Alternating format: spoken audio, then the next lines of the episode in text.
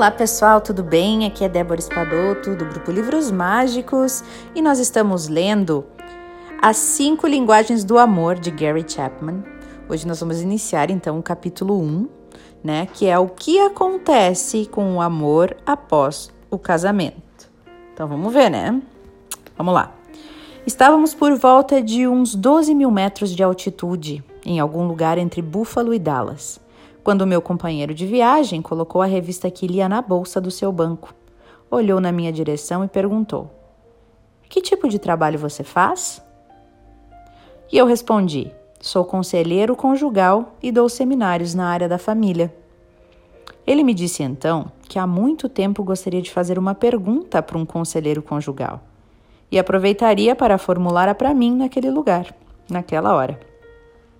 Então ele perguntou: o que acontece com o amor após o casamento? Desistindo de tentar tirar um cochilo, então eu perguntei a ele: O que exatamente você está querendo dizer?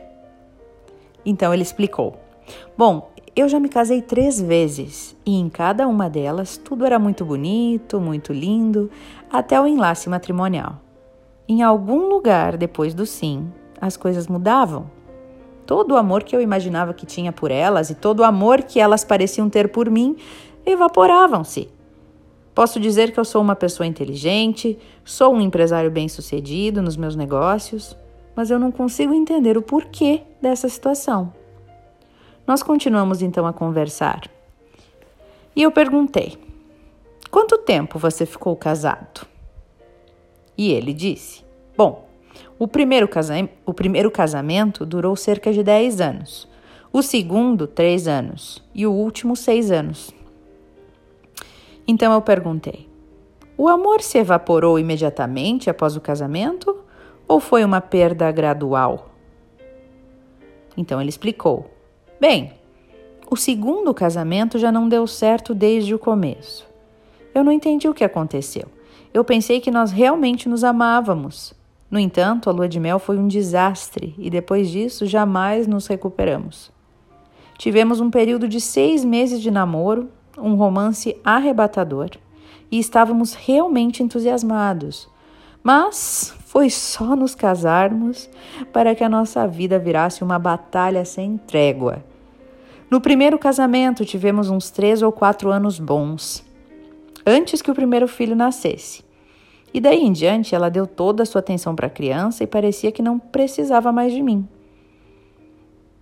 Aí eu interrompi e perguntei a ele: Você disse isso a ela?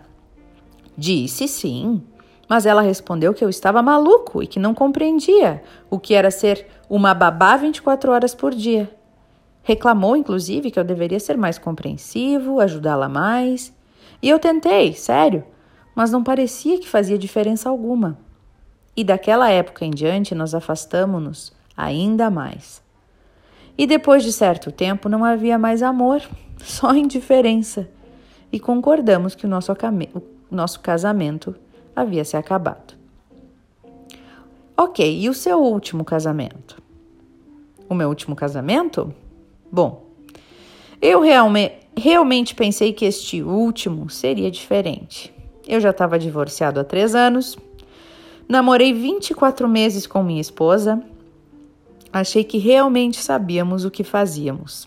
E pela primeira vez na vida, eu senti que realmente eu amava alguém. Pensei que ela me amasse de verdade.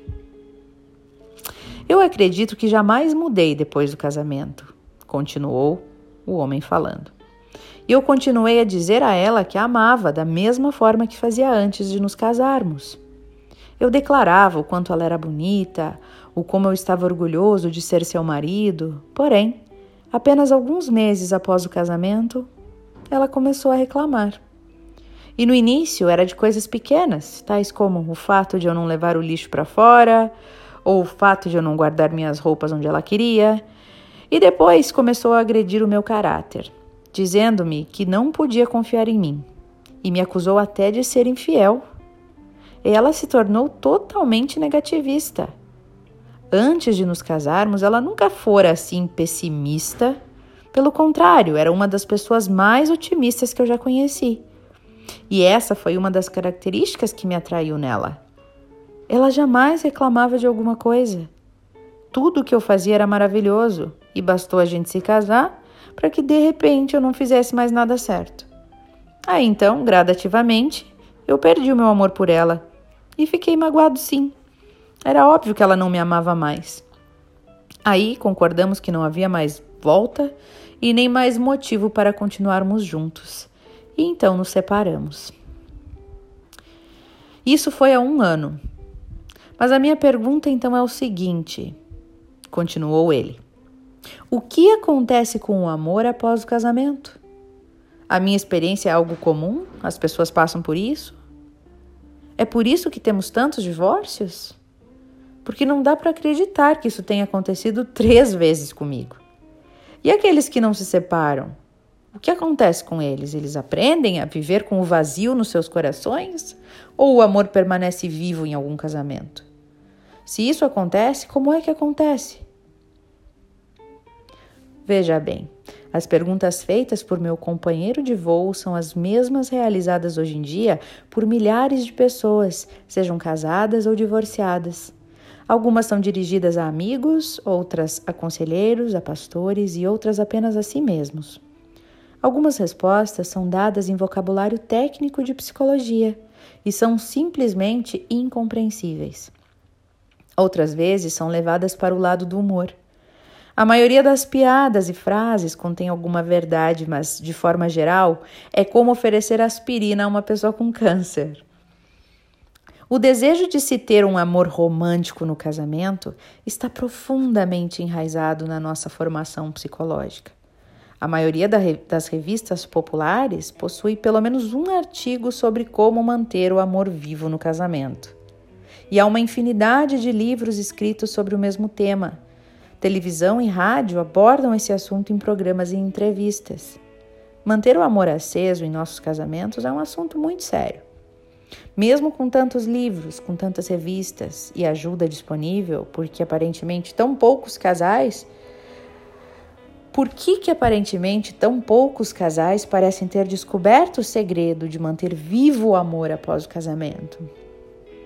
Por que, que um casal que assiste a um curso de comunicação e ouve as maravilhosas ideias de como melhorar o diálogo volta para casa e não consegue colocar em prática aqueles exercícios aprendidos? O que, que acontece se depois de lermos um artigo do tipo 100 formas de expressar amor ao seu cônjuge e colocarmos em prática umas três formas que nos parecem mais adequadas, mesmo assim nosso cônjuge ainda não reconhece nosso esforço? E aí, nós desistimos de todas as outras 97 formas, né? E retornamos ao cotidiano das nossas vidas. Pois é, gente devemos estar dispostos a aprender a primeira linguagem do amor de nossos cônjuges, se nós quisermos nos comunicar com eles, né? Comunicar o amor de forma efetiva, né? E a resposta a essas perguntas anteriores é o propósito deste livro. Eu não desejo afirmar que todos os livros e artigos já publicados não ajudem. Mas o problema é que não levamos em conta uma verdade fundamental. Qual que é essa verdade? As pessoas falam diferentes linguagens no amor. E na área da linguística, há alguns grandes grupos de, de, idiomas, né? Por exemplo, tem japonês, chinês, espanhol, inglês, português, grego, alemão, francês e outros mais. E a maioria de nós aprende somente a língua de nossos pais e de nossos irmãos, sabia? Essa é a nossa primeira linguagem, ou seja, o nosso vernáculo. Mais tarde podemos até aprender outros idiomas, mas em geral com mais dificuldade. Então, surge o que chamamos de nossa segunda linguagem. Nós falamos e compreendemos melhor a nossa linguagem nativa. Nós nos sentimos mais confortáveis ao falar essa linguagem nativa, mesmo que tenhamos outras línguas depois. Mas quanto mais utilizarmos uma linguagem secundária, né, mais à vontade nós também nos sentiremos para expressá-la. Se falarmos somente o nosso idioma português e encontrarmos alguém que também só fale o seu, por exemplo, inglês, né, que é um diferente do português, a comunicação entre nós será bem limitada ali. E será necessário apontar, murmurar, desenhar, fazer mímica, né, para essa comunicação acontecer, para essa ideia ser comunicada, para que a gente possa expressar a ideia que desejamos transmitir, né? E poderemos até nos entender, mas será uma comunicação bem rudimentar. E as diferenças de linguagem fazem parte da cultura humana. Se quisermos ter um bom intercâmbio cultural, será necessário aprender a linguagem daquele com quem desejamos nos comunicar. E o mesmo acontece no âmbito do amor. A sua linguagem emocional e a de seu cônjuge podem ser tão diferentes, mas tão diferentes, gente, quanto é o idioma chinês do inglês. Pode ser totalmente diferente. E não importa o tanto que você se esforce para manifestar o seu amor em inglês, por exemplo, se o seu cônjuge só entende chinês, jamais conseguirão se entender, jamais conseguirão transmitir o quanto se amam. O meu amigo do avião, por exemplo, usava a linguagem das palavras de afirmação. Para sua terceira esposa, lembra? Quando ele disse a ela o quanto a achava bonita, o quanto a amava, o quanto se orgulhava de ser seu marido. Ele utilizava a linguagem do amor, né? E era sincero, mas ela não entendia isso. Né? Ele não, ela não entendia as palavras de afirmação dele. Talvez ela procurasse o amor em seu comportamento, mas não encontrou. Ser sincero não é o suficiente. Devemos estar dispostos a aprender a primeira linguagem do nosso cônjuge, se nós quisermos comunicar eficazmente o nosso amor.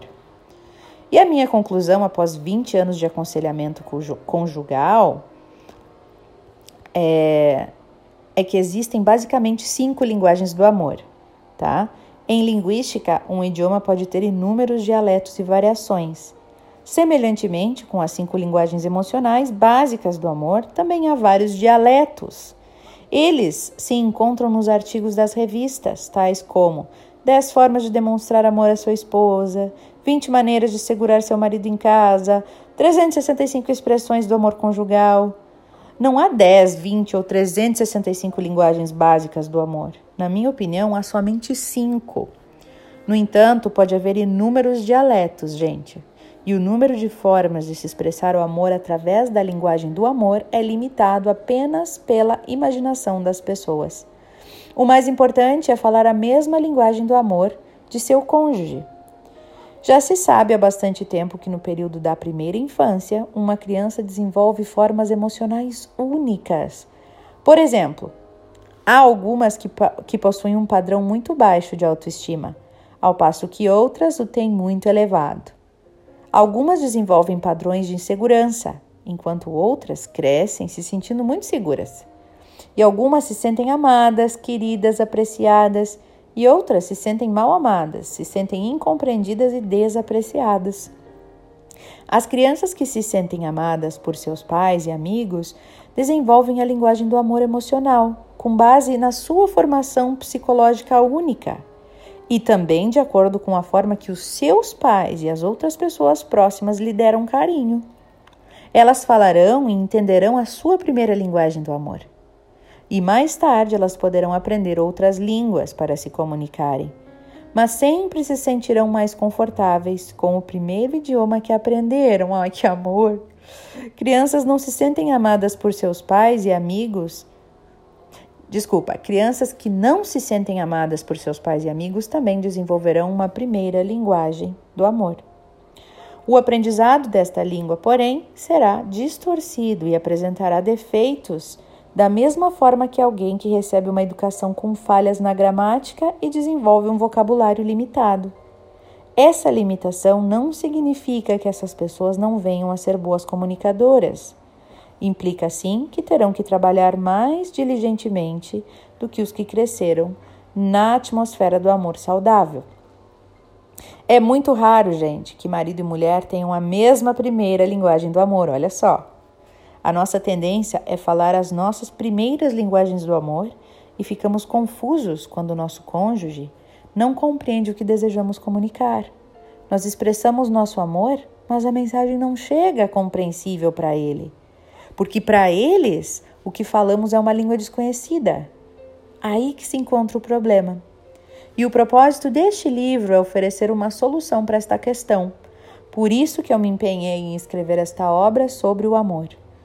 Uma vez que conhecemos as cinco linguagens básicas do amor e que compreendemos a nossa própria, como também a de nosso cônjuge, então teremos a informação necessária para que coloquemos em prática as ideias dos outros livros e artigos.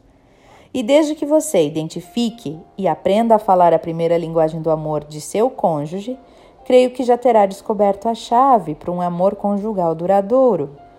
Porque o amor não pode se evaporar após o casamento, gente. Para mantê-lo vivo, a maioria de nós terá que aprender uma segunda linguagem do amor. Só isso. E não podemos confiar somente na nossa linguagem, na nossa língua pátria, se o nosso cônjuge não a compreende, certo? Se quisermos que ele compreenda o amor que lhe desejamos comunicar, devemos expressá-lo na primeira linguagem do amor. Olha que legal, gente, bem bacana. Essa é a ideia do livro.